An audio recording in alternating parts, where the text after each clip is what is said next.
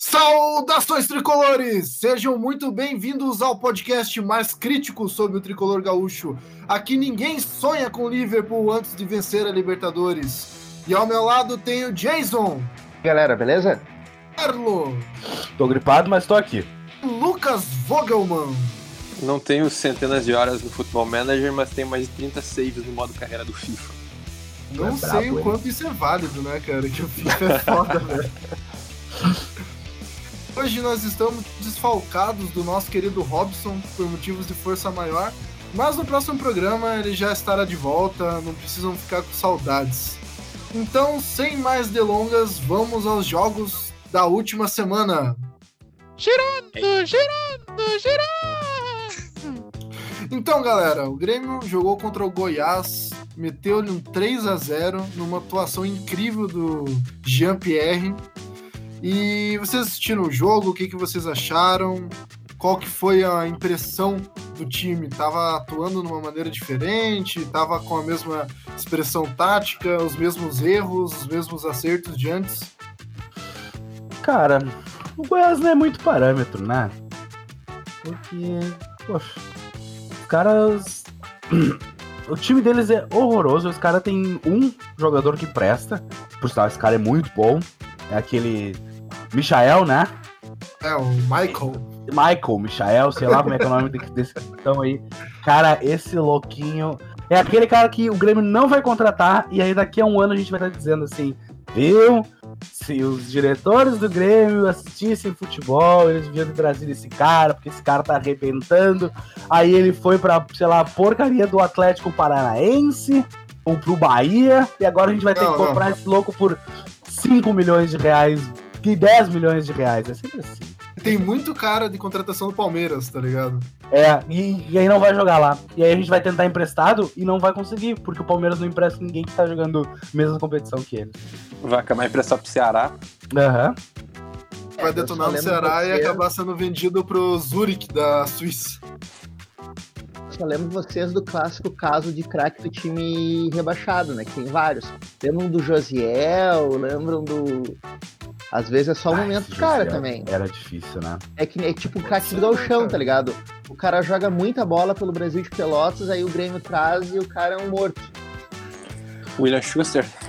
Ah, Foi um esse chute Nossa, eterno. William Schuster, irmão do amigo meu, cara. Como assim, cara? E, É, ele, e o que, não que ele gosto do Roger, né? velho? Hã? Ah, cara, eu acho que o William Schuster é um excelente jogador pra gauchão. Mas não pro Grêmio, né, cara? Não, não Foram. Foram péssimos momentos com o cara. E o pior é que o Roger contratou ele como se fosse arrumar o meio campo. Mas, enfim, não vamos voltar para esses tempos negros do passado gremista. Eu tenho uma coisa pra falar sobre esse jogo. Como o Tardelli é melhor que o André no esquema de jogo do Grêmio, né? Sim, funciona muito melhor. muito melhor, né? A diferença é abismal de mecânica de jogo, de dinâmica. O Tardelli se movimenta, aí vão dizer, ah, mas o Tardelli sai da área. Foda-se, velho, o Everton faz um gol pro jogo, tá ligado? Que se foda que ele sai da área, tá ligado? Tipo, olha, olha, a, a dinâmica de circular que fica o ataque do Grêmio quando tem o Tardelli, o Everton e o Alisson em campo, tá ligado? É, mas é importante lembrar que não é. a- Essa formação, ok, tem dado resultado, mas o Goiás não é parâmetro, né, gente? Não, o Goiás não é parâmetro. Não é parâmetro, mas. Mas. É... Pra mim a grande coisa tá. Tá na volta do Michel, né? É verdade. a gente a tinha falado Michel pô. pesa demais, cara. A gente tinha falado muito bem do Michel no episódio passado. A gente rasgou cedo pro Michel no episódio passado. E aí o cara tá aí, ó, dois jogos confirmando. O cara é bom. 10 jogos, 10 gols, o Grêmio finalmente conseguindo mostrar um futebol que não mostrou o ano inteiro. As perspectivas são positivas, cara. Total. Eu, eu E- ouso dizer que o Grêmio tá querendo embalar. Pela primeira vez no ano, eu sinto o Grêmio tentando criar um momento a seu favor. Isso não aconteceu até agora. Concordo absolutamente, cara. E gira muito no que o cara falou, do Tardelli ter se encontrado em campo, né? Tu, tu tinha antes o Tardelli jogando, mas meio perdido. Aquela teimosia de quero jogar do lado de campo, quero jogar do lado, mas ele não tem mais explosão física pra isso. Porém, ele tem uma leitura de jogo muito boa. Então ele acaba compensando o físico. E pra mim a grande coisa é que o Tardelli é o chamado jogador associativo, né? Ele precisa aproximar pra, pra tabelar. E aí entra uma coisa também. Quando, o Michel volta, tu libera o Matheus Henrique Hum. um pouco mais, ele consegue se mover mais, né? Consegue ser mais dinâmico e aproximar mais pra triangulação, né? O Matheus Henrique, quando tá solto, quando tem possibilidade de estar jogando pra frente, não tem nem comparação com outros jogadores da mesma posição, chamados Maicon, que nós temos no, no elenco. É, e o Michel, ele fazendo esse ferrolhão que ele faz muito bem. O Michel é muito discreto, né? Ele tá, tudo bem que ele toma um cartão por jogo. Tudo bem. Mas assim, ele é muito discreto fazendo esse ferrolho. E uma coisa que a gente tocou no assunto no episódio passado, e eu prestei muita atenção, principalmente no último jogo contra o Santos, é o passe longo do Michel. É muito qualificado. Uhum. Ele fez isso umas três vezes nesse jogo contra o Santos, que depois a gente vai falar. Mas porque tá mais vivo na memória, mas foi muito bom, cara, muito bom mesmo. Impressionante ah, a qualidade do Michel, tanto na, na parte defensiva quanto na parte ofensiva. Outra coisa interessante que a gente não viu nenhum dos dois jogos, contra o Santos e contra o Goiás, é o jogo ser horizontalizado. Tu vê um jogo bem mais verticalizado. Justamente pelas características do Michel e o Matheus, quando joga mais solto, a tendência é jogar chegando no ataque de forma mais rápida. Logo, tu pega o adversário um pouco mais com as calças na mão. É outra dinâmica de jogo. O próprio Farsi no último programa falava muito sobre a mudança do Grêmio, sobre como as peças não encaixam para jogar naquele futebol de posse total, que a gente está acostumado a ver o Renato tentar colocar em campo. E pelo jeito a galera se tocou, que não adianta ficar morcegando tanto e é melhor ser um time mais vertical, um time mais rápido, um time com uma chegada mais incisiva, do que um time que vai chegando aos poucos, cozinhando. É, o Farsi falou muito bem e a gente acaba lembrando dele bastante por ele falar que o Grêmio precisava desaprender a jogar sem, o- sem- aprender a jogar sem Maicon, né? Que é o que está acontecendo. O Grêmio está aprendendo a tocar a bola de outro jeito, está aprendendo a se posicionar de outro jeito, sabe? A participação do GPR, né? por exemplo, também é- agrega isso, sabe? Tipo, um time procurando mais a a bola vertical, assim, procurando mais o gol e não ficar tocando para cá e volta e se apresenta que é o jogo que o, do Maicon, né? Sempre foi o jogo do Maicon esse. A própria atuação do Jean-Pierre contra o Goiás foi talvez a melhor atuação dele com a camisa do Grêmio, fazendo justamente aquele papel do Maicon, que o Maicon tenta fazer em campo, que é de ser um volante barra meio atacante. Ele voltava a jogar, ele voltava a pegar a bola na defesa, ele voltava a distribuir jogo, e como ele tem uma imposição física muito maior, ele conseguia se destacar mil vezes mais do que o Maicon. Uhum. O melhor momento do Grêmio é sempre quando o Michael sai, né? é uma coincidência muito cabreira, né, cara? Coincidência, né? O Michael sai e o Grêmio começa a jogar bem e dá, e dá sintomas de que, que vai engrenar. Que coincidência. Coisas inacreditáveis, né, cara?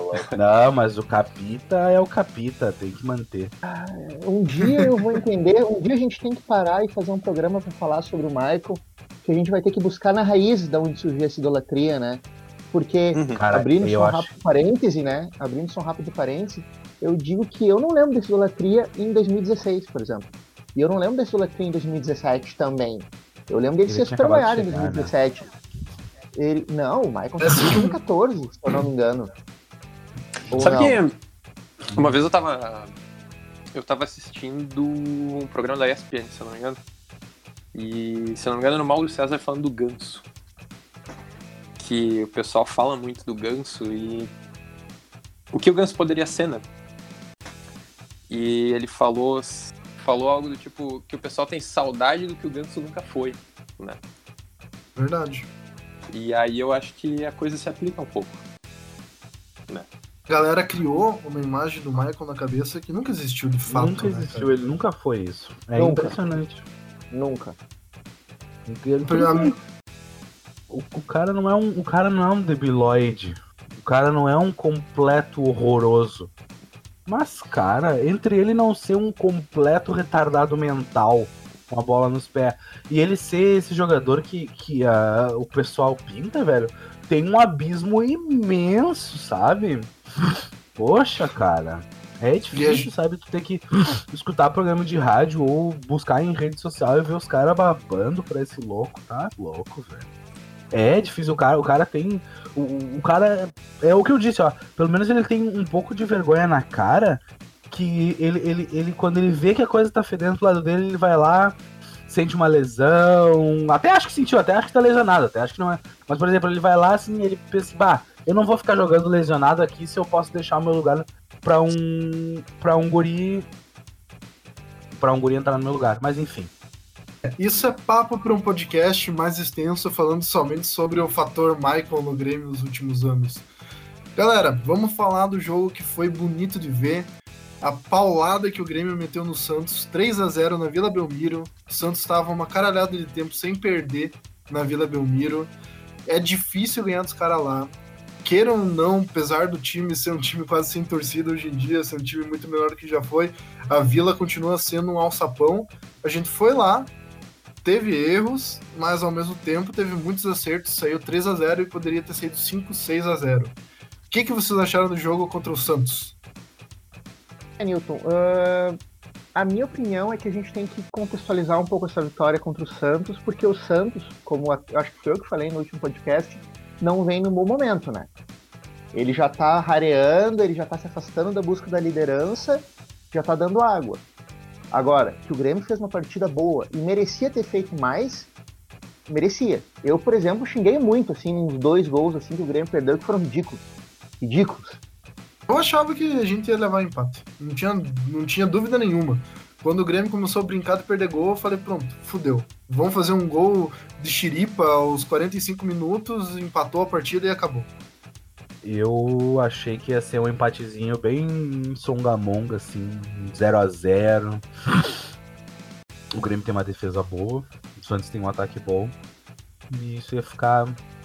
Ia ficar nessa coisa assim, o Santos martelando, não fazendo gol, aquele tipo de jogo que a gente vê, que se os caras ficassem três dias jogando, não ia sair gol de qualquer jeito, sabe? Pra mim, o primeiro tempo foi meio horroroso. Totalmente Mas- horroroso. Eu ia falar isso agora, inclusive. Até o final do primeiro tempo eu tava, eu tava vendo um empate, assim, um 0x0, mas. Até o gol do Luan, na verdade, foi ainda no primeiro tempo ou não. Eu já tô, já esqueci Não, foi no segundo tempo. E, mas o segundo segundo tempo tempo. foi, foi. Foi muito bom, né? Não dá pra, não dá pra ignorar isso. Principalmente, uma coisa que eu achei que ia pesar demais era a ausência do Jean-Pierre, né? E Eu achei que o, o Grêmio ia se perder até taticamente sem o Jean-Pierre, sem aquela âncora um pouco mais dinâmica que o Lua é, né? né, exatamente. E o e o Luan até ficou mais ligado a uma certa altura do jogo, né? Principalmente depois do gol. Eu acho que ele até melhorou em relação ao que vinha sendo. O primeiro tempo foi muito complicado, cara, porque o Grêmio sofreu de todos os defeitos que a gente já viu. A gente viu aquele primeiro tempo contra o River, a gente viu aquele primeiro tempo contra o Flamengo no passado, a gente viu esse mesmo filme várias vezes. Então, tem que dar méritos ao Paulo Vitor, que fez defesas incríveis e segurou a onda. Méritos ao Davi Braz e ao Kahneman, que estão fazendo uma ótima dupla de zaga. E não dá nenhum tipo de mérito pro Galhardo, que é completamente inepto. O negócio dele, não sei que- qual que é, cara, mas tá ficando bem claro que não é futebol. Coitado do Galhardo, ele. Ah, a gente tem que dar o desconto pro Galhardo, que ele, no final dos contos, é o terceiro reserva, né? Essa é a grande realidade. Ele É. tá ali porque os dois à frente dele machucaram. E time de futebol no Tem essa, Brasil, né? um amigo. E um, um amigo meu sempre diz: o time de futebol do Brasil não tem elenco. O Grêmio já tá jogando com ele pra não jogar com o guri da base, que eu acredito que nem existe esse, esse suposto guri da base lateral, porque o Grêmio não revela lateral, ela tem uns 30 anos. Eu acho que o Direto único, da base, lateral, não. o único lateral que tem ali na, na fornalha é o Cazu, que eu vi alguns Esquerdo. jogos, que é esquerdo, e me parece promissor, porém também não é do E- Grêmio, né? É emprestado pelo Curitiba. Falam bem do. que também é esquerdo, aquele Guilherme. É Guilherme Guedes, né? Tá na Ponte foi, Preta. Foi pra ponte, né? Falam bem dele. Na direita não tem ninguém, né? Não. Não. Nada que Não. se fale. A, a última Não. promessa foi o saudoso Raul. O Felipe Mattioni. Também. Ah, tá louco. O Matione, cara, o Matione, eu Oh, acho que ele. mas Não sei onde é que o deu Matione tá. O Mattione foi parar no Milan uma certa altura da carreira dele. E jogou, rodou a Europa, ele tá no Curitiba. Ó, o Matione. Nossa, o Matione já tem 30 anos. Meu Deus. Caralho, velho. Tamo velho pra caralho. Deus. Meu Deus. Eu lembro de contratar o Machone no FM em 2011, 12 por aí. Nossa, cara. É muito É. tempo, cara. Mas, tipo, eu acho que o jogo, o Grêmio mostrou que o Grêmio é um time muito forte, né? E o Grêmio não sentiu falta do GPR. Eu acho que apesar do Luan ser uma sombra do que ele já foi, né? Ele ainda consegue quebrar o galho pra esse tipo de jogo mais, menos intenso, assim. Olha que o Santos é um puta time intenso, né, cara? Sim, e, e aí é uma coisa também, eh, eu lembro que uma época, até no, no WhatsApp eu critiquei o Luan e o, e o Farsan levantou uma coisa, de que o Luan jogando aquele time reserva não ia funcionar mesmo. De repente, agora com o Luan ganhando sequência, né, com os titulares, a coisa entrosa, né, ele consegue entender o modo como o time tá jogando e, e né, encaixar ali no meio. Convenhamos que o Guri tem muita estrela, né, cara? Tem. Aquela bola bateu na barreira, caiu no pé dele e ele fez o gol com uma calma inacreditável. O Luan sempre foi artilheiro. O Luan sempre teve o dom de fazer gol. É. Tanto Por que, isso que eu por defendo isso que é que ele absurdo joga de pensar que no campeonato porque- passado ele fez um gol inteiro. Um gol no campeonato inteiro. É. Jogando a maior parte do campeonato como titular. Pra vocês verem a merda que ele Ah, ano tava. passado, ano passado, acho que foi o fundo do posto do Luan, vou ser sincero. Uhum. Acho que nem Foi. esse ano, nem esse ano ele tá tão mal quanto ele tava o ano passado. É, ah, ano passado, dando uma olhada nas estatísticas, nos, nos números do Luan, pra alguém que tava numa fase tão ruim, ele não tinha números tão ruins. Era. Posso estar errado, mas eu, eu não lembro agora muito bem. Mas era algo do tipo uma participação de gol a cada três partidas que ele jogava. né? É, participação, claro, sendo assistência, gol ou chamado penúltimo passe, né? Colocou alguém em condição de dar assistência. Então. Pareceu um o ano problema terrível é dele. que a gente se acostumou muito com ele, né? Muito mal É. com ele. Isso é pouco A expectativa Luan que pro a gente Luan é maior do que isso. Pra ser um meiazinho burocrático que às vezes acerta um cruzamento ou dá um passo pra gol. Hum. Eu me acostumei É. com o Luan como o cara que é o artilheiro do Grêmio, que é o cara que entra driblando na área, o cara que principalmente que chuta muito de fora da área, né? É algo que eu não, Uhum. eu não vi mais. Eu não lembro, de, sei lá, de um gol esse ano, ou ano passado, do Luan. Aquelas buchas impossível dele, lembram? Tipo, É. contra a Ponte Preta, contra o Fluminense. O contrato dele acaba em, no final de novembro de 2020. Vocês acham que a gente devia. Vocês acham que o Grêmio devia renovar? Olha, cara, é difícil Eu essa. acho que isso é assunto essa pra outra hora, né? honestamente. Porque é, é bem mais Muito, complexo. muita água pra rolar. Mas, tipo, hoje. Hoje eu dispensava. De boas, assim. Não nem renegociava, eu dispensava. Ele, ele tem o plano de carreira dele, né? Em que o salário vai aumentando a cada ano. E ele ganha, tipo assim, 700 conto. né? Ano que vem você vai pra casa do milhão, né? Pá, E daí tu pensa, será que vale toda essa grana aí pra ter um Luan que às vezes tá jogando e às vezes tá apagado? É difícil essa discussão, cara. Sem contar o fator que vai chegar ali por agosto do ano que vem e o cara vai estar queimando a bola pra tentar conseguir uma renovação. Não por questão de caráter, mas é que é clássico. A gente sabe que jogador de futebol funciona desse jeito, né? É, e tá certo. conseguir Tá certo nessa- também, né, cara? É. Tudo vai girar em torno desse finalzinho de ano, na verdade. A gente sabe que a diretoria do Grêmio tem essa filosofia de estar sendo um gratidão aos jogadores que estão no elenco. Então vai depender muito do finalzinho de ano. Não, no melhor cenário, o Luan recupera, sei lá, uns 70%, 80% do futebol dele e é craque nesse final de ano, o Grêmio conquista Libertadores. Com ele como figura de destaque. Esse não é o cenário ideal, assim, de boas. Porque nós temos algumas figuras chave no nosso time que são muito acima da média, como Jeromel, como Kahneman, o próprio Mateuzinho é acima da média do futebol brasileiro, o Everton é absur- absurdamente acima da média, e se o Luan tiver entre os fora de série do nosso time, os jogadores com estrelinha do lado do Brasfoot, a gente consegue ter um diferencial sim para estar passando por cima do Flamengo. E eu acho que essa é uma boa chave para a gente estar falando sobre o jogo que vai vir, o jogo mais importante. Sim, nós temos alguns jogos do do Brasileirão, mas eu acho que essa hora tá todo mundo nervoso, essa hora tá todo mundo pensando no Flamengo.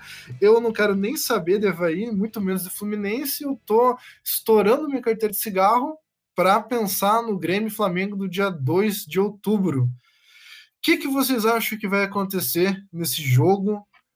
Que, que podemos esperar? São vários tópicos para discutir, mas vamos começar pelo início. O que vocês acham que nós vamos encarar nesse Flamengo que está entre um dos melhores times do mundo, segundo a ESPN?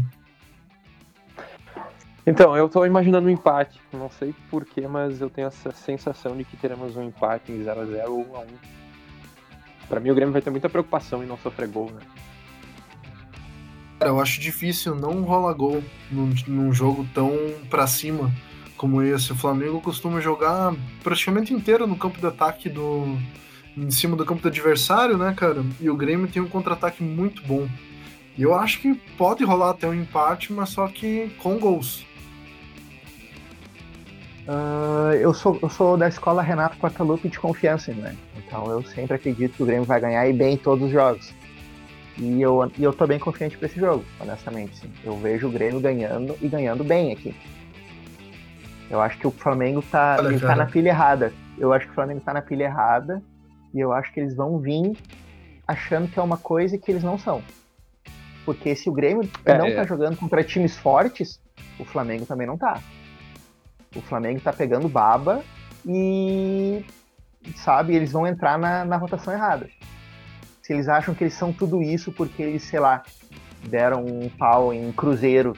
É um time ridículo, né, cara? Um time totalmente fora de esquadro. É, eu espero que o Flamengo chegue com essa cabeça contra nós, que o Flamengo chegue ali tentando meter uma pressão totalmente desnecessária. Só que é aquela coisa, né? Nós temos que construir o resultado agora nesse jogo, no jogo da ida, porque fora vai ser uma coisa totalmente aleatória. Não tem como contar com ovo no cu da galinha, não tem como contar que a gente vai ter um, um milagre como teve contra o Palmeiras, né, cara? A gente tem que chegar focado com o time na ponta dos cascos, pensando que nós vamos conseguir o resultado agora. É, por um lado, se a gente tiver na, na arena um Flamengo que vai estar tá atacando bastante, né? Como, que é o que o Flamengo faz, uh, vai sobrar muito espaço, né? O... Vai, vai, sobrar muito espaço com, a, com as laterais que eles jogam ainda por cima que não são muito rápidos a transição deles acaba se tornando um pouco mais lenta do que o que deveria realmente ser para questão defensiva. E como eles não têm nenhum volante que faça uma cobertura decente, eles dependem do William Arão, então tem muito espaço tanto nas laterais quanto no meio do campo. É, me parece que o Grêmio, como tem um, como tem um ataque muito móvel, né, com Everton, o Alisson e o Tardelli, aí, aí tá o negócio, né? Aí tá a grande chance. Até porque os laterais deles não são, não são bons defensivamente, né? eu, tenho, eu vi os, os dois atrás sofrendo bastante, por exemplo, no jogo contra o Inter. Sofrendo bastante, assim. O coitado Sim. do Felipe Luiz tomou um calor do D'Alessandro, velho. Um calor foda. E o D'Alessandro, a gente sabe que foi reserva do Maradona na Copa de 86, né? o D'Alessandro não. Tomar calor do Alessandro nunca é bom sinal, né, cara? É. E a parte boa é que a torcida do Flamengo tá encantada com esse time. A mídia tá encantada com esse time. E eles acham que realmente o Flamengo tá jogando futebol muito acima da média. É, e, e aí tem uma coisa interessante, porque eu parei para ver os jogos do Flamengo depois, depois do Grêmio cair na Copa do Brasil, né? Uh, e me parece que eles não têm nenhum grande sistema para construir jogada, né? Uh, pra, a sensação que eu tenho é que o jogo de ataque deles é um grande bumba meu boi que conta com o talento dos caras ali, né? Porque me parece muita bola aleatória, sabe? É, cara, eles não têm um construtor de jogo de fato no time deles. Eles vão dependendo do talento individual dos pontas e do Gabigol para conseguir cagar alguma jogada e tá finalizando, coisa que ele faz muito bem, né? É, o gol dele contra o Santos, por exemplo, foi ali foi total mérito, né? ali é gol de quem, de quem sabe, né? Uh... A maioria dos gols que ele anda fazendo são foda. O cara tá jogando muita bola esse ano e é a maior ameaça que tem pro time do Grêmio. É. Contra, contra o Santos me chamou muita atenção o calor também que o que o Rafinha levou do Soteldo. Sem e contar que o, Felipe... que o, Rafinha não tem cabeça alguma, né, cara? Não. e que o Felipe Luiz levou do Marinho. Isso é o que me impressionou mais. que foi completamente anulado pela nossa zaga, né, cara? E pelos nossos laterais, que inclusive em algumas horas era o Capixaba. É, eu ia dizer que o Marinho não se criou pra cima do Capixaba. Quando o Marinho foi dispensado do Grêmio, eu até fiz menções de ficar bravo com isso, mas eu não tive essa coragem toda. Ah, eu admito que eu fui um pouco uh, viúva do Marinho, porque eu torci, torci, muito por ele dar certo no Grêmio. Eu achava que ele É, era o cara também. que podia dar uma, uma diferença, assim, sabe, na questão de drible, da jogada individual. Não se confirmou no final das contas, né? Eu acho que ele não soube aproveitar o momento, eu acho que o Grêmio, ele acabou sofrendo pênalti também por toda uma situação no Grêmio que, tipo, queria fazer um determinado time que dava certo no Galchão, mas não dava certo no- na realidade, né? É. Que era ter, tipo, dois, dois É, pontas abertos em cima, sabe? Cruzando pra dentro, chutando meio Bayern de Munique, assim. A diferença Total, é que né? o Bayern de Munique É. tem o Ribéry e o Robin e a gente tinha o Marinho. Ali é, O Marinho é. Eu nem falei do Everton, porque o Everton é meio que desse grupo aí do Ribéry e do Robin. né? Mas um- um- uma coisa que, que né, tá, tá na minha cabeça, será que esse time do Flamengo é realmente melhor que o Grêmio? O elenco é. O time titular não. O elenco num todo, eles têm muitas peças que seriam válidas pra caramba no time do Grêmio pra fazer uma rotação. Mas eu concordo que o time titular do Flamengo, apesar dele estar sendo pagando toda a galera da mídia pagando pau pra caramba dele, não chega a ser um time perfeito. O Jorge Jesus, que todo mundo fala que é um mago da tática, não vi Mister, uma Mister, é, o Mister, não vi uma grande diferença tática dele pra qualquer cara, tipo um Abel Braga, sabe? N treinadores brasileiros fariam esse time do Flamengo funcionar. Inclusive o próprio Renato faria o time do Flamengo tá voando. não. Eu não tenho dúvida que se tu largar esse time na mão do Renato, o Renato é campeão de tudo. De boas, assim. Até do Brasileirão, com o pé nas costas. É. Mas eu acho que acho que a diferença, a grande diferença do Jorge Jesus para qualquer outro treinador brasileiro, né, no contexto Flamengo, é a moral que ele tem com os jogadores. né? É, Porque- Quem sabe ele seja a única pessoa que conseguia segurar os egos desses caras todos aí É. com uma certa facilidade. Sim, porque é um é um Então- ninho de cobra, né? que eu acho que é o, o Jorge, o Jorge Jesus, ele, ele deu o pé quente dele chegar no momento e as coisas meio que derem certo, assim, para ele. Porque ele chega como um cara meio alienígena, completamente alheio ao futebol brasileiro, tá ligado? E ele começa a apresentar resultado, então meio que deu certo para ele. Assim, vamos ver quanto tempo que vai dar certo essa questão de, ó, ele é um cara de fora, ele é um cara diferente, ele traz ideias inovadoras para o futebol a gente sabe que não é verdade, né? O futebol do Flamengo é completamente comum. Como a gente Chegou. estava falando agora. Chegou com aquela aura de Europa, né? E daí os caras É. compraram. Não vou dizer que eu não acho massa. Acho que podia Não, ter eu mais acho bem técnico bacana. euro- acho que podia Não, ter é mais legal. técnicos europeus. Mas Eu acho. E eu acho até necessário pro futebol brasileiro amadurecer que tragam esses jogadores de. Esses jogadores. Esses treinadores de fora pra estar refrescando, cara. O próprio futebol brasileiro é feito de, de treinadores de fora que vêm pra cá e agregam coisas a mais na tática do Brasil. Você pega lá na década de 30, quando os treinadores da Hungria vieram para América do Sul, são treinadores que trouxeram conceitos diferentes para aplicação em cima do futebol sul-americano, que trouxe uma diferenciação por causa da habilidade do futebol sul-americano como, como um todo. E a gente viu isso também na década de 50, quando treinadores portugueses vieram para cá. Então já tem um histórico de treinadores que vêm de fora para cá e agregam com coisas novas. É bom. Mas no caso especial do Jorge Jesus, eu não acho que tenha tanta novidade. Até acho o Sampaoli com mais capacidade de agregado que o próprio Jorge Jesus. Milton, ah, eu não sei, eu falo com um sentimento meu, eu sinto que o técnico estrangeiro, até que nem agora, uns anos atrás, foi moda trazer técnico argentino pra cá, ele sofre de um preconceito muito grande. A galera quer que ele dê resultado na hora ou ele não presta. Aconteceu com o, com o Osório no São Paulo, com o Balsa também. O Gareca no Palmeiras. É, O Gareca é um puta de um treinador, acabou não dando certo no Palmeiras. Pra cacete. O próprio português, o Paulo Bento, que foi pro Cruzeiro É. e só fez fiasco, né, cara? Era Cruzeiro ou Atlético Mineiro? era Cruzeiro. Cruzeiro. E por onde que passa a vitória do Grêmio? Matheus, né? Matheus. Nossa, o Lothar Matheus. Nossa, no Paranaense. Aquilo foi um rolo filha da mãe, né, cara? Diz que rolou até o cara chifrando a mulher. Ih, foi uma Ah, coisa tá incrível. louco. Tá louco. É, mas ali foi ele, né? Foi o problema. O problema foi ele, né? É, dizem foi- que o problema foi ele. É. Por onde que passa a vitória do Grêmio?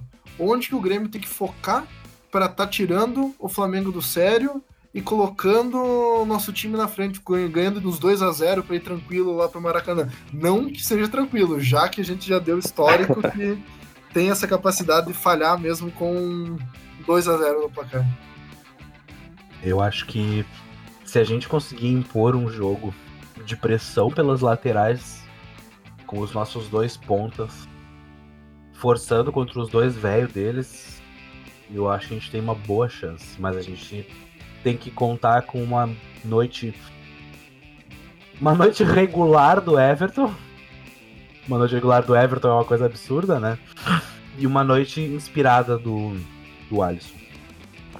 Eu vejo que é, é bem isso, é sobrecarregar os laterais.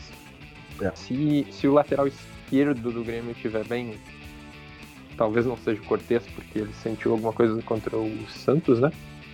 Ah, mas se o lateral esquerdo estiver bem para sobrecarregar o Felipe Luiz, não, o Felipe Luiz não, o Rafinha, aí o Everton aposenta o Rafinha naquela noite.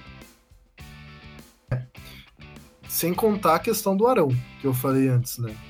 Que mesmo que eles tenham as laterais um pouco frágeis, o próprio sistema de meio campo deles não é tão sólido quanto parece. A gente pode também ter chances de fora da área, o chute de fora do Michel é bom. Eles vão. Provavelmente nem vão saber que o Michel tenha esse predicado, porque a arrogância está tão grande que eles nem devem ter ido tão atrás, estudando a fundo o time do Grêmio. E o próprio Matheus tem uma entrada na área que quando ele entra tabelando, quando ele entra dando aquele passe final, é muito bom, é muito qualificado. O próprio jogo contra Uhum. o Santos, a gente viu várias vezes ele dando aquele passe final, ou o passe antes do passe final, quebrando a zaga do Santos e trazendo o- uma chance muito boa pro Everton. Eu acho que o diferencial na, nesse confronto vai ser, vão ser as defesas. Eu acho que o Grêmio tem uma defesa melhor e os dois zagueiros do Grêmio vão ser muito exigidos. Uhum. Porque, tipo, eu acho que o Grêmio se equipara em, em meio e em ataque. Mas a defesa do Grêmio é melhor. Se o Grêmio conseguir confirmar essa defesa, ter o Kahneman numa noite inspirada, ter, conseguir anular o ataque deles, cara, é só partir para braço. Porque eu sei que o Everton Uhum. vai dar um jeito, o Alisson vai dar um jeito de passar por cima dos dois laterais. Sabe? E essa zaga deles não é boa. Não, ninguém vai tirar que essa zaga Não. deles é boa. O Newton mencionou o Arão, né? Claro que se a gente tiver o Luan numa noite boa, né? O Luan, nos melhores momentos dele, sabia jogar muito nas costas do volante, né? Então, se ele tiver numa noite legal, dá pra ele achar muito espaço ali. Eu acho bacana que se o Luan jogar de fato no lugar do Jean-Pierre, cria uma preocupação a mais pro time do Flamengo, por mais que o Luan não esteja numa fase muito boa. Eles vão olhar o Luan como uma pessoa a ser marcada, e isso já vai tirar a marcação de um Tardelli que vai estar lá no ataque dando sopa, de um Everton que às vezes vai ter um espaço maior porque o Marão tá colado no Luan. Então abre um espaço se o Luan entrar só pela própria presença dele, né, cara? O cara bota medo ainda. Porque lá os caras não sabem, né? Eles não percebem a draga do Luan, né? Parece brincadeira, né, cara? Mas Aham. a mídia brasileira não vê o Grêmio jogando. A gente vê isso no, nos debates do esporte, em todas as emissoras, a Fox, a ESPN, até na TV aberta. Tu vê a galera sobre o Corinthians com propriedade, sobre o Flamengo com propriedade, mas times que são considerados por eles um pouco mais periféricos, como Cruzeiro, como Grêmio, como Atlético Paranaense, a galera não vê o time jogando. Eles parecem que não prestam atenção em nada que não role no eixo Rio São Paulo. É, eles se abastecem de melhores momentos. Isso é um fato. Uhum. É, é que assim, né, gente? Vamos ser sinceros. O cara não vai conseguir uma audiência ah, considerável falando de Grêmio e Inter. Ele vai conseguir uma audiência, audiência considerável falando de Palmeiras, Flamengo e Santos. Então, sabe? É. O cara não vai perder o tempo estudando como é que tá jogando o time do Grêmio, o cara do, do eixo. Ele vai ver, de repente, o jogo que é o Grêmio e Corinthians. Por isso que, Uhum. o, por isso que o Roger, se a gente pensar bem, foi por tanto tempo elogiado no Grêmio. Porque a galera não via o Grêmio e Paraná. A galera, a galera via o Grêmio ganhando do, do Atlético Mineiro, ganhando do Corinthians, sabe?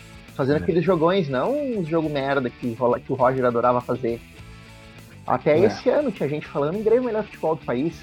Sendo que a gente via que isso já era um troço do passado. É É verdade. E uma das grandes coisas é, né, que tem chances razoáveis do GPR não jogar, né? Que é A gente tava quase, falando- quase certo, né? né? questão dessa lesão do Jean-Pierre, a possível lesão do Cortez, que talvez tire ele do jogo, e até a ausência do Jeromel, que talvez aconteça ou não, apesar de hoje ele ter voltado a treinar em volta do campo, que já é um bom sinal. Essas lesões, o que vocês acham que significam para o time do Grêmio?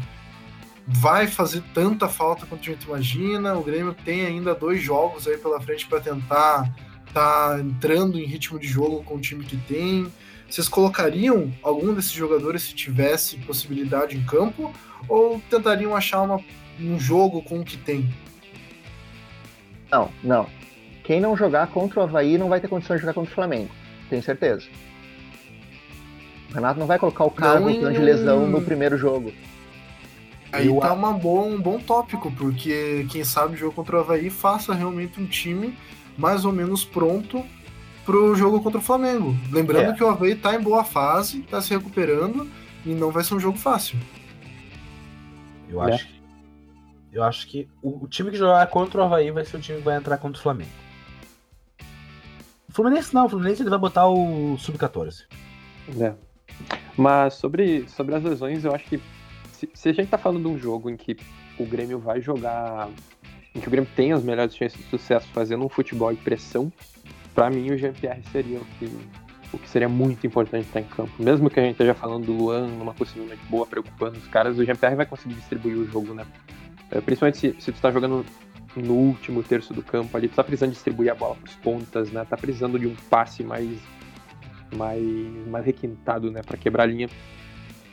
Aí o Jean-Pierre seria muito importante. O Jean-Pierre tem um passe mais forte que o do Luan, né? É. O Luan tem aquele passe que é um lobzinho, ele cadencia o jogo, mas o Jean-Pierre ele consegue dar um passe com mais intensidade. Isso vai fazer muita falta, cara. É, ele verticaliza, né? E também ele tem o chute de fora E da área o- muito bom, né? É. Isso aí vai fazer falta. do, cara. O grande problema do Jean-Pierre é que, salvo a noite contra o Atlético Paranaense aqui na Arena, todas as vezes que ele esteve em um jogo competitivo, assim, mata-mata, determinante, a, a expressão que eu tenho é que ele fracassou em todos. Ele fracassou no Grenal, ele fracassou contra o Palmeiras, ele fracassou lá contra o Atlético Paranaense, sabe? Eu não sei se ele É. não tem o psicológico forte pra decidir um jogo de mata-mata, pra ser um cara presente com intensidade num jogo de mata-mata. O Luan, Coisa eu que- sei que apesar é. dos pesares, o Luan é capaz de cagar um gol do nada. Eu Ele- não, sei, eu não sei se o Jean-Pierre é capaz disso. O, o Luan gosta desse tipo de jogo, né? Gosto. É, eu acho que especificamente pra esse, pra esse jogo do Flamengo, como os guris já disseram, o Luan. O destino faz o Luan ser uma opção melhor do que o Jean-Pierre. Ele pode, chegar lá e Vamos não- ver, né, cara? Ele pode chegar lá e fazer o que o Luan sempre faz, que é não jogar absolutamente nada e pegar um cobertor e deitar no meio do campo, né? Mas, é, pode, né? Mas o Jean-Pierre faz isso às vezes também. E também não dá pra dizer que o Jean-Pierre se esconde em jogo grande, porque ele tem muito jogo grande aí que ele fez que ele foi muito bem. E alguém. Eu, eu, li hoje no Facebook, não lembro onde alguém comentou que o- os grandes momentos do Luan em 2017 foram uma partida semifinal, né? Da Libertadores. Então, se o pessoal vai acreditar em, em, em coincidência, em mística também, né? Mas é verdade, o Luan, ele, ele ganhou aquele troféu de melhor da América por causa de quatro jogos. É. Dois E a questão do Maicon? Vocês acham que ele consegue voltar a tempo? Que nós temos que ter um pouco de medo para ele ser encaixado no, no jogo? Tomara Eu que não! Eu já ouvi até gente falando em Léo Moura, cara. Eu, eu acho que. Tá, não, não é assunto, eu acho que o, que o Renato quer escalar o Léo Moura. O Renato quer dar um jeito de que o Léo Moura jogue contra o Flamengo. Quanto ao Ah, eu Maicon. espero que não, mano. Quanto ao Eu- Maicon, tomara que não, né? Tomara que ele tenha aquele. Aquele acesso de humildade que ele teve em 2017. Perceba que o time funciona melhor sem ele, né? O Michael participou do coletivo hoje. É, mas tudo bem. deixa, deixa, deixa eu participar. Não, mas assim, eu acho que o Michael não vai ter condição física de jogar o jogo, porque ele tá voltando de lesão agora, ele é um cara de mais idade. Eu risco, honestamente, eu risco ele e o Léo Moura para o jogo contra o Flamengo. Sim, sim. Eu acho Cara, que é eu, improvável. eu acho que também. vocês estão, vocês estão muito esperançosos que o Renato vai estar repetindo o time. Eu acho que alguma coisa ele vai inventar. Alguma coisa, cara. Eu tô com um sentimento que a gente vai chegar lá, vai acabar vendo, nem que seja um André em campo, que vai E- me irritar. E vai acabar com a- uma carteira de cigarro. E a minha aposta o é Léo Renato não é treinador de inventar a escalação. Ele geralmente Não. coloca os Ele é um- sempre. Ele é treinador de insistir até morrer abraçado pro cara. Esse que é o meu medo. Esse é o meu medo dele tá bolando alguma volta aí. Espero que não, cara. Espero que pelo menos pra ida não. Porque se a gente conseguir ter um resultado confortável na ida, na volta, ao menos, se algum desses voltar, a gente tem um- uma margem de erro, né? E, claro que, saindo um pouco do assunto, quem acredita em lei do ex, né? Aí tem um prato cheio nesse jogo. Porque o que É o Grêmio tem de ex-jogador do Flamengo é uma grandeza. Quem é O Paulo Vitor jogadores do Flamengo? É o David falta. Braz? David Braz, Paulo Vitor, Galhardo, Léo Moura. Até o Michael já jogou no Flamengo, não jogou? Tardelli também já jogou no Flamengo. Tardelli. Tardelli. Ele é da base deles, não é? Não, é- o Tardelli é da base do São Paulo? Eu acho que é do São Paulo, é. Eu Acho que é da base do São Paulo.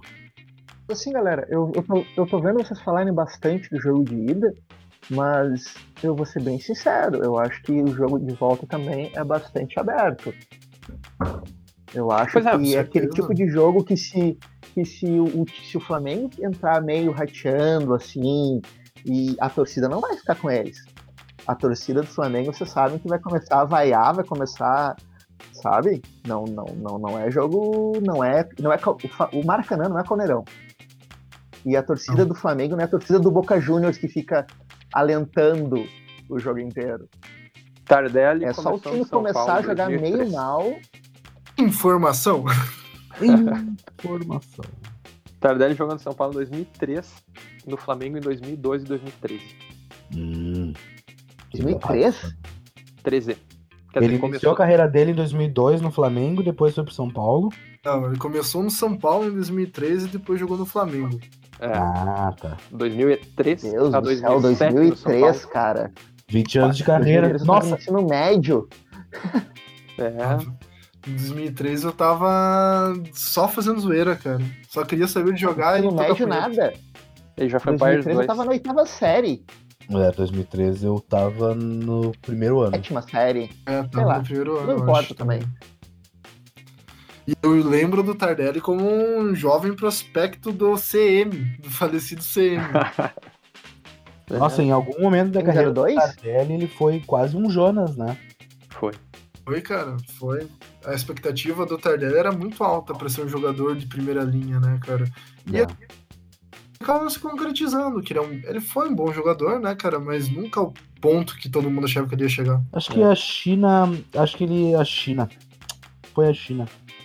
Meio que nem É. o Oscar, assim, porque ele foi muito vitorioso, por exemplo, no Atlético Mineiro. Ele São foi Paulo. muito bem no São Paulo. Ele foi bem no São Paulo, bem no Flamengo, muito bem no Atlético Mineiro. Aí eu acho que ele foi pra Rússia e não deu muito certo lá, ou não quis dar certo lá. E aí na China ele ficou lá e forrou os bolsos, né? É, na Rússia ele jogou no Anzi, Machacá. Era É, colega do William. Carlos.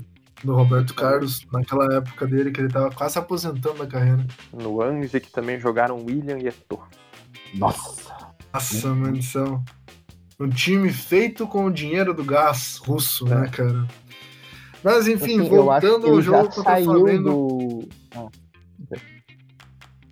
Eu sei comentar que eu acho que o Tardelli já saiu do Brasil meio embaixo, assim. Ele não foi pra, Uhum. pra China num momento bom da carreira dele. Ele já tava meio que questionado no próprio Hum, Atlético. Paranaense. Atlético Mineiro. Isso, isso, tá primeiro. O bom é que agora ele tá se encontrando, né, cara? Eu, eu acho É. que ele não é um jogador pro valor do salário que ele tem, né? Não. Mas ele se encontrou e se vier a ser uma opção muito melhor que o André, como tá sendo, por mim, Uhum. que seja, né, cara? Porque a Já gente, pra- né? A gente é melhor que o André atualmente. Apesar que ele fez três Olha, gols no treino hoje. Artilheiro de treino. Nossa, impressionante, sério que o André fez três Assustador Não acredito, cara. Isso daí Sabe- me sabe- medo, cara. Sabe quem, quem me lembra, quem eu lembro nesses momentos? Lipatim. Nossa, Nossa, mano, isso é o Adão. O Adão, o Adão. saudoso Adão, seis gols no treino, chegou lá e não fez nada. Mas o próprio André, Mas né, eu- cara, aqueles jogos contra o treino, contra o time do sindicato, sete gols, oito gols, né, cara?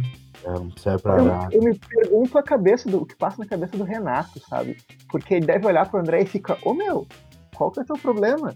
Tu mete gol que nem um desgraçado nos treinos, tu faz tudo isso e chega no jogo que não faz porra nenhuma. E aí, sabe? É verdade, é difícil. Foda, cara. E a questão do David Braz? Eu acho que a essa altura não é mais uma questão que dê medo, porque nenhum jogo que o David Braz fez, ele fez uma falha grotesca, clamorosa. É, não, não me preocupa. É das ausências ali, a do Jeromel que mesmo me preocupa. É, eu acho até que é injusto a gente não botar um pouquinho de esperança no David Braz, porque a gente não tem motivo nenhum pra isso. E o cara tem um retrospecto ofensivo interessante, né? Ele é uma arma. Daqui a pouco. É, mas fala- zagueiro com retrospecto ofensivo não me interessa, né, cara? Isso daí eu já tô cheio. Rafael Marques que o diga. É, mas o David Braz tem uma carreira muito mais consistente, né? É. E Mais ou menos. Ah. O David Braz mundo- saiu aqui enchalhado do Santos, né, cara? Ele tá sendo uma total surpresa pra mim. Eu achava que ele ia naufra- naufragar como jogador do Grêmio, mas ele tá indo muito bem, cara. Uhum. Me fez até esquecer o saudoso Tonhão, que entrou bem pra caramba durante esse ano e é um guri É. muito futuro. Ah, não, ele, esse aí ainda vai jogar no Grêmio. Bem. Mas o David Braz, ah, pegando a coisa da lei do ex, aí pode ser que apareça alguma coisa, né? Pode ser, pode ser. Eu não lembrava de onde é que o David Braz tinha vindo. Ele era do Palmeiras, cara. Uhum. Nossa, mãe do céu. Ele- cara, ele fez base.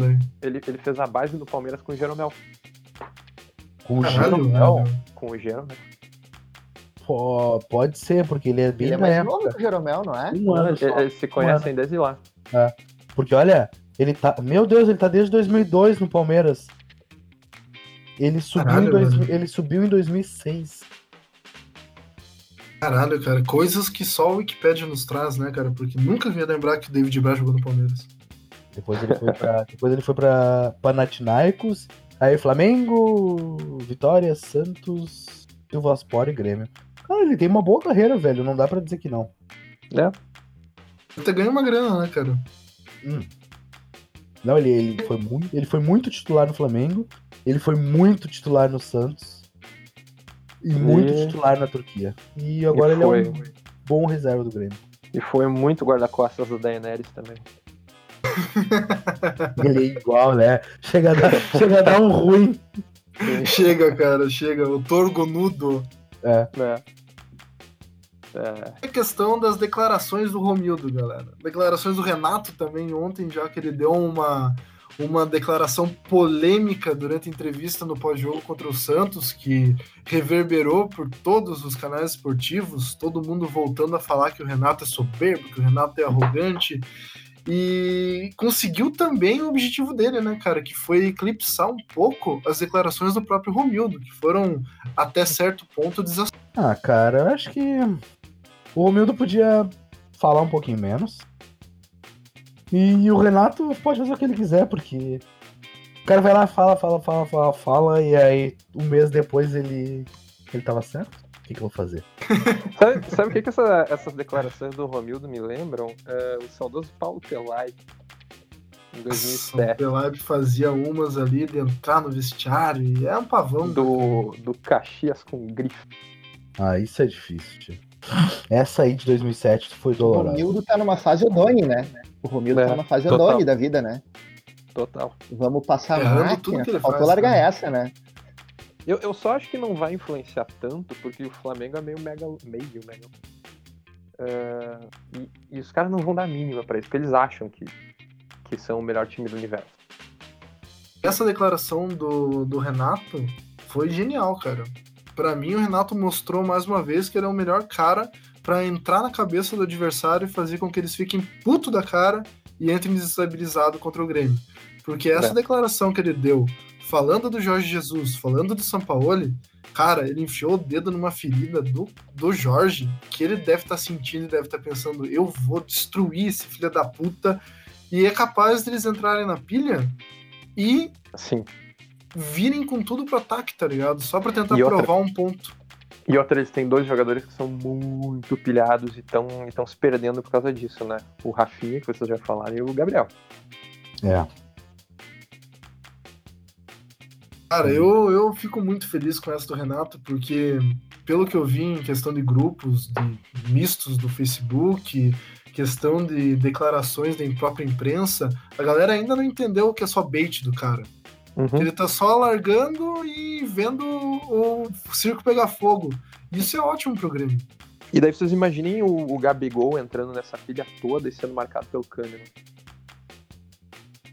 É. Eu, eu acho que o Gabigol é o menor dos nossos problemas, meu. Eu tenho medo é do Bruno Henrique. Uhum. Bruno Henrique é muito veloz, cara. É. Nossa Eu lateral, se não tiver eu- focado. Voltando ao, voltando ao assunto, Renato, eu não sei vocês, mas eu tenho a impressão que eu, eu estudei comunicação, teorias da comunicação, e, e o Renato não precisou estudar e ele sabe tudo disso, sabe? É um cara que ele domina a imprensa, domina o, Uhum. todo o meio, sabe, de comunicação como poucos, assim, tipo, é, é, sei lá, quase um Stan Lee, assim, do futebol, porque ele sabe exatamente o que falar na hora de falar, ele puxa, ele usa a crise a favor dele, quando, quando é útil, ele, ao invés de fazer com que as críticas caiam sobre o grupo dele, ele faz com que as críticas saiam sobre ele, caiam sobre ele, para usar isso de uma maneira de, de resguardar o grupo, sabe? E agora, com três anos e mais passagens anteriores dele, acho que dá para ver perfeitamente que é tudo pensado. Ele dificilmente fala alguma coisa sem querer, sabe? Se ele Uhum. tá largando uma letrinha é porque ele quer. Não sei se vocês têm essa impressão também. É. Com Poucas certeza, pessoas cara. que viu o Renato perder a cabeça num- numa coletiva, se tu for pensar, né? pouquíssimas vezes. E tu pensa, olhando co- como se o pessoal visse o Grêmio do jeito que a gente vê. Teria tudo para ter uma crise, porque o Maicon, em teoria, o capitão e o melhor jogador do Grêmio pra galera, tá lesionado. O Jeromel tá lesionado. O nosso time não tem um time que tá deciso ainda, não tem um time titular 100% escolhido. Estamos em eleição, que isso é sempre um fator que é perturbador sempre tem um murmurinho na parte de trás do Grêmio. E o Renato pegou tudo isso, jogou numa caixinha e falou: olhem para mim, olhem para mim, eu sou atenção, por favor, olhem para mim. E conseguiu, cara. A galera tá puta da cara com o Renato. E se ele der qualquer declaração ali contra o Havaí, ele vai conseguir ganhar mais uma semana de paz. Ele já ganhou essa semana de paz pro time do Grêmio.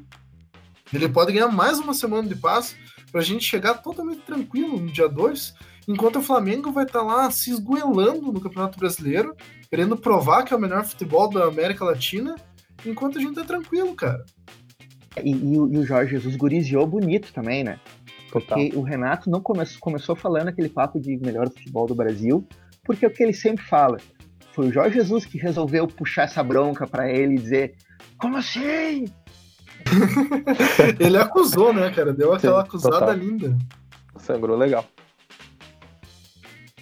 A questão da arbitragem, gurizada, do Pitana. O que, que a gente pode esperar desse cara? Foi uma boa decisão da Comebol. Muito melhor colocar o Wilton, que o Noveleto estava afim. Sabe que, que Eu tinha até uma certa desconfiança, mas depois do lance aquele contra o Palmeiras, É. lá no final. a- ali o Pitana cresceu no meu conceito, porque o É. VAR inteiro falando pra ele que foi. E ele não. Eu. Eu não acredito nessa. Bom, é que entre, entre dois brasileiros eu não acredito que tenha algum problema da, da Comebol. Claro que entre um, É. um Grêmio e um Boca, um Grêmio e um River, os caras vão forçar É. ah, a favor do, do- dos argentinos imensamente. Mas entre dois brasileiros, eu acho que os caras estão um pouco se fudendo, na real. É. E eu acho que Pior- o Pitana, o Pitana é o melhor árbitro da América Latina, assim, que eu, que eu penso, sabe? Que eu meio que. O, o meu, o meu vago conhecimento em arbitragem, que vai só até a porta do meu quarto. O Daron parece- argentino. É, eu acho, que, eu acho que ele é muito bom, assim, cara. Pelo menos os jogos que eu presto mais atenção dele, assim, eu nu- nunca vi ele. Ele fazer maiores cagadas, assim.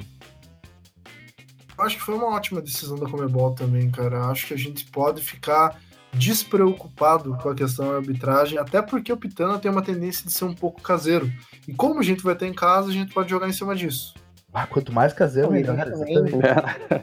Falando, falando a questão, questões extracampo, né? A gente sempre pode brincar que se a Comebol sempre apoia os argentinos e quer que os argentinos ganhem, ela vai tentar favorecer o adversário mais fraco, né? Justamente ao Grêmio. Então, também dá pra ter essa ilusão que não, É, eu, eu aposto que Boca e River devem estar morrendo de medo do Flamengo ir pra final, cara. E devem estar pensando, ah, o Grêmio a gente consegue fazer alguma coisa.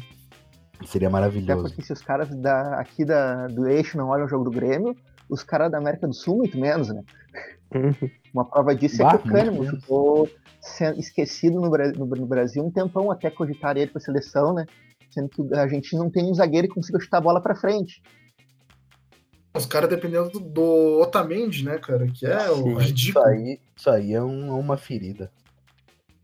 Eu acredito que o cara tá jogando ainda. E ainda a galera paga pau, né, cara? Sim. A galera joga FIFA, acha que o cara é daquele jeito e não assiste o jogo do cara de verdade. Sabe aquele, sabe aquela, aquele meme que tem um, tipo um cavalo numa sacada e tem coisas que você não sabe como foram para lá? É o Otamendi. É É outra. Otamendi. O cara tava no Atlético Mineiro, cara, e foi parar no City. Tá. Palpites de placar pro jogo, galera. Eu acho que 1x0 pro Grêmio. Jason, o que que tu acha que vai dar? Zero Grêmio. Eu acho que um 0 a 0 para contrariar os prognósticos. Eu tô jogando um 2x1 pro Grêmio, cara. Tem saldo fora? Tem, Tem. tem saldo fora. Copa do Brasil que não tem, né? E, bom, agora é final única, mas antes a final não tinha. Então, gurizada, falando sobre os jogos futuros, Grêmio e Havaí, quinta-feira, dia 26 do 9. O que, que vocês acham que vai ser esse jogo? Vai ser a repetição da escalação para o futuro jogo contra o Flamengo? Vai ser uma prévia? O que, que nós podemos esperar? Eu acho que o Grêmio vai conseguir manter a boa fase. É em casa, né? Em casa. Eu acho que o Grêmio vai conseguir, principalmente porque muito possivelmente vai ser o time titular, o time que vai jogar contra o Flamengo. Então eu acho que o Grêmio vai, vai confirmar uma uma excelente fase de, de luta séria pelo G6 do Brasileirão. E, e acho que a gente ganha. Eu acho que vai ser um pouco mais difícil, porque a gente imagina o Havaí tá numa crescente muito, muito forte, tá querendo sair do G4. É um pouco perigoso, porque o time vai entrar querendo matar o jogo, o time do Havaí, no caso, né? E o time do Grêmio vai entrar um pouco menos concentrado, tem um pouco de medo de lesão, que é o que mais me preocupa nesse caso. Quem sabe fosse até uma de poupar o time, não entrar com o time completo. Mas vamos ver o que, vai dar, né? O time vai ter bastante tempo de descanso, então. Quem sabe seja importante colocar o time mais titular possível. Eu acho que vai ser o, entrar o mesmo time que jogou no sábado, que vai ser o time também que vai ser o que vai jogar contra o Flamengo. Eu acho que o Grêmio tem sim que dar uma atenção especial para o Campeonato Brasileiro, não tanto em relação quanto enfim, a jogar contra o Fluminense também não teria sentido, mas eu acho que joga time titular. Eu acho que vai ser um jogo difícil, mas que o Grêmio tem condições de ganhar. E quanto à lesão, eu acho que a lesão do Jean-Pierre mostrou que se é para acontecer merda, vai acontecer merda. O jogador vai se machucar em treino, o jogador vai se machucar escorregando numa casca de banana na rua, se for para acontecer. É viver com isso e tentar o melhor possível. Ninguém, tá, ninguém do Grêmio tá, tá sofrendo de desgaste, tá ligado? Tá todo mundo jogando ok, ninguém tá morrendo com 18 jogos nas costas. Não existe É, desgaste. Se concordo. for se lesionar, vai se lesionar por cagada, que nem foi tanto o Léo Gomes quanto o GPR. Então foda-se, tá ligado? Bola pra frente e a gente tem que ganhar. Como no outro. Sabe que eu- eu- eu- pode- Eu, eu já acho que o, o Renato vai tentar fazer algum tipo de teste nesse jogo, porque se ele tem alguma, alguma ideia na cabeça pra botar contra o Flamengo, ele vai colocar. Eu Sabe acho que o o- Paulo Miranda, lateral direita, né? Eu acho que É. isso não, porque o Renato não, ele não vai abdicar de atacar, porque ele nunca abdicou de atacar na vida dele, pelo menos nessa passagem atual. E o Paulo Miranda seria um atestado de que, ó, não atacaremos pela direita. Mas um Léo Moura, sim. Léo Moura eu acho que pode acontecer. Ah, Deus queira que Agora tem acontecer, jogue mal pra caralho, né, cara? Léo Gomes não temos condição, E- gente. Ele nem. Eu acho que ele nem tá treinando com os, com os reservas ainda.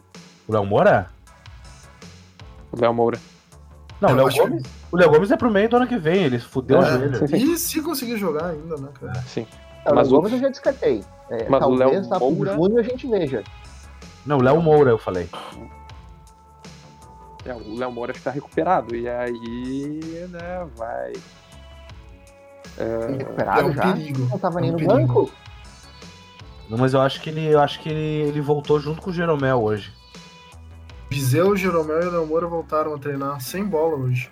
Ah, então vai ser voltar. Então, É, então tá. vai. Então vai ser Galhardo. Vai ser Galhardo. Vai ser, galera. Se alguém voltar, é o Michael, né? Se, é, se o, e se o Renato acordar meio conservador, é o Paulo Miranda na lateral. E Mas. Fluminense e Grêmio, né, gurizada? Eu acho que é o jogo mais, mais aleatório que nós vamos ter nos próximos dias, porque foda-se, né, cara? Todo mundo vai estar cagando e andando pra esse jogo. é, ninguém vai estar vendo isso aí. Ninguém vai estar vendo. Mas eu acho que. É um jogo tão desinteressante que é capaz de esperar um hat-trick do André. Não, é. Olha, esse jogo é um jogo tão aleatório, mas tão aleatório que é capaz a gente ganhar. É, Não Capixaba. cara. Capixaba fazendo gol de flauta. É, umas coisas absurdas, assim, sabe? Tipo. Assim, né, gente? É um jogo que a gente ia ganhar. Vamos ser bem sinceros. Sim, sim. Os dois, né? Talvez Até até, com o Diniz de volta pro Fluminense, cara. Como assim? Meu Deus. Estavam falando em volta do Diniz pro Fluminense, cara. É, o, o Oswaldo. Mas ele acabou de sair. É. A Não. vez que o Abel Braga foi demitido do Inter e ficou tipo três meses fora pra- antes de voltar. Eu Caralho, lembro, é cara. muito amadorismo, velho. Cara, Nada o Fluminense. a duvidar, cara. ah, o, o, eu, hoje eu vi uma estatística que o Fluminense, se eu não me engano, a gente tá em 15 anos, pouco mais de 15 anos de pontos corridos, né? E, e, o, e o Fluminense brigou contra o rebaixamento em 10 desses anos. Meu Nossa. Deus, cara. Tá caindo de madura essa caída, cara. Pague a Série B. Por favor, cara. Já demorou pra esse time cair. É. É por isso que não dá pra fazer essa década? parceria, né, cara? Foi, Jason? campeão nessa década? O Fluminense Foi, foi. em Foi. 2008, eu acho, né? É, eu acho que foi por É. 2008, 2009. Não, 2000, 2008 foi o São Paulo em cima do Grêmio. Então foi Que 2009. metraço, Paulo. né? 2009. Foi foi por 2011 ali. no mínimo, porque 2009 foi o, o Flamengo, 2010 foi Ah, verdade. Vamos, vamos descobrir isso agora. Wikipédia, por favor, nos ajude. Mas voltando, a, gente tem que cuidar do brasileiro porque a gente tá tipo a, a- eu acho que três pontos do G6 e quatro do G4. A gente tá Então, com 4 pontos do G6 e 5 do G4. Aguerrei por um. Não que o que o G4 seja uma preocupação, né, cara? Porque eu creio que agora o time do Grêmio embalou e, e vai melhorar. Logo, logo a gente vai estar com os 45 pontos e vai estar bem tranquilo.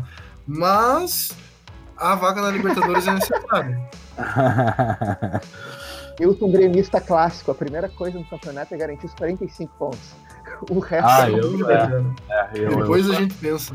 Olha, É, o nosso campeonato foi tão ruim, mas tão ruim que tá louco, velho.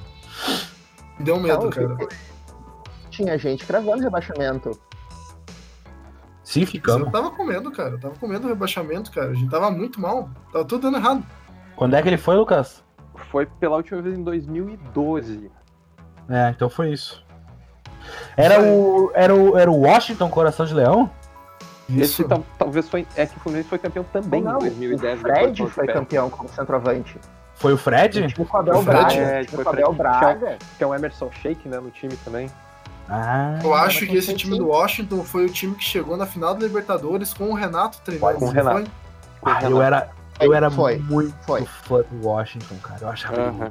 muito bom. Naquela E foi- época o Thiago Neves tava jogando pra caralho. Que lá não foi 2008, que o Fluminense ganhou a Copa do Brasil e Eu acho que foi. Acho que foi 2008, era o O Renato. Fluminense foi campeão da Copa do Brasil em 2007 e chegou na final da Libertadores em 2008. Tudo com o Hum. Renato. É, Qua- é. E quase foi rebaixado em 2008. É o que É. ninguém vai me explicar, mas tudo bem. Então, galera, estamos encerrando o segundo podcast do Gol de Nuca. E eu convido vocês a darem dicas culturais, fazerem jabás para seus projetos, mandarem abraços para sua família. Vamos começar com o Jason.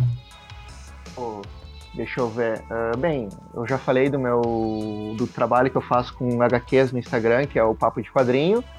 Ah, uma dica de cultural, eu fui esse final de semana no cinema assistir A Música da Minha Vida, que é um filme bastante interessante, que se passa, em Lon passa na Inglaterra na década de 80 e fala sobre um jovem paquistanês que se torna fã do Bruce Springsteen. É uma mistura meio louca que faz um filme Que muito good doideira, vibes. Não, é um filme muito good vibes, cara. Tu aqueles filmes que tu sai leve, sabe? Muito bacana. Mesmo. Que ultimamente, né, no, no jeito que o Brasil anda, a gente precisa de good vibes. Não, e existe uma, e tem uma crítica muito boa, assim, que fala muito sobre o governo Thatcher, né? E como o governo Thatcher destruiu a Inglaterra daquela época. Tipo, tu vê realmente a galera, tipo, a cada 50 adultos, quatro tem emprego, sabe? Ah, Fala. foda, cara. E a gente vê a galera aqui elogiando ela, mas enfim, isso é papo pra outra. Isso é outro papo. Pra outro, pra outro podcast. Exato. Carlo, o que que você nos manda? Então, já que vocês estão muito nessa, nessa vibezinha good vibes aí, eu fui no cinema assistir um filme de suspense violentíssimo, Midsommar, que é um filme... Ah, eu quero ver esse Uhum. filme, cara. Esse filme gurizada, não vou dar spoiler, mas assim, ó, assistam.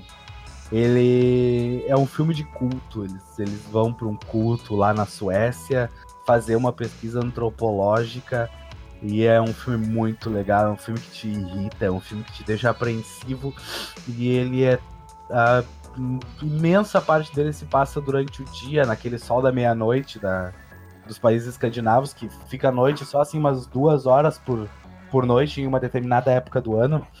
Então ele, ele quebra um pouco esse paradigma do terror noturno. Então é um filme muito legal. É, é a minha diquinha. Midsommar. Vou dar uma mini dica em cima dessa dica, que é pra tu assistir The Endless, que também é um filme de culto, que é bem bacana, cara, bem essa pegada aí. E pega uma pegada bem Lovecraft. Vale a pena assistir. Eu sou apaixonado por filme de culto. Me mandem filmes de culto. Lucas, quais são os seus suas considerações finais? Ah, vou ser o primeiro a indicar um livro nesse podcast. Eu acho. Ah, Acho que sim. É, eu acho que Eu editei, o outro eu não sei. Ah, Leviatã Desperta. É o, Olha lá. é, o- é o, o título que, que esse livro teve lançado no Brasil. Foi escrito por James S. A. Corey, que na verdade são dois caras. Um deles é foi assistente do George R. R. Martin, que escreveu né, as Crônicas de Gelo e Fogo, que inspiraram Game of Thrones. E é uma ficção científica muito legal porque está muito atrelada à realidade. Os caras fazem uma pesquisa bem legal sobre o que seria plausível e o que não. E o livro se passa num futuro não muito distante em que a gente já colonizou Marte, a Lua e um pedaço do, do cinturão de asteroides e tem tensões políticas entre Marte e a Terra.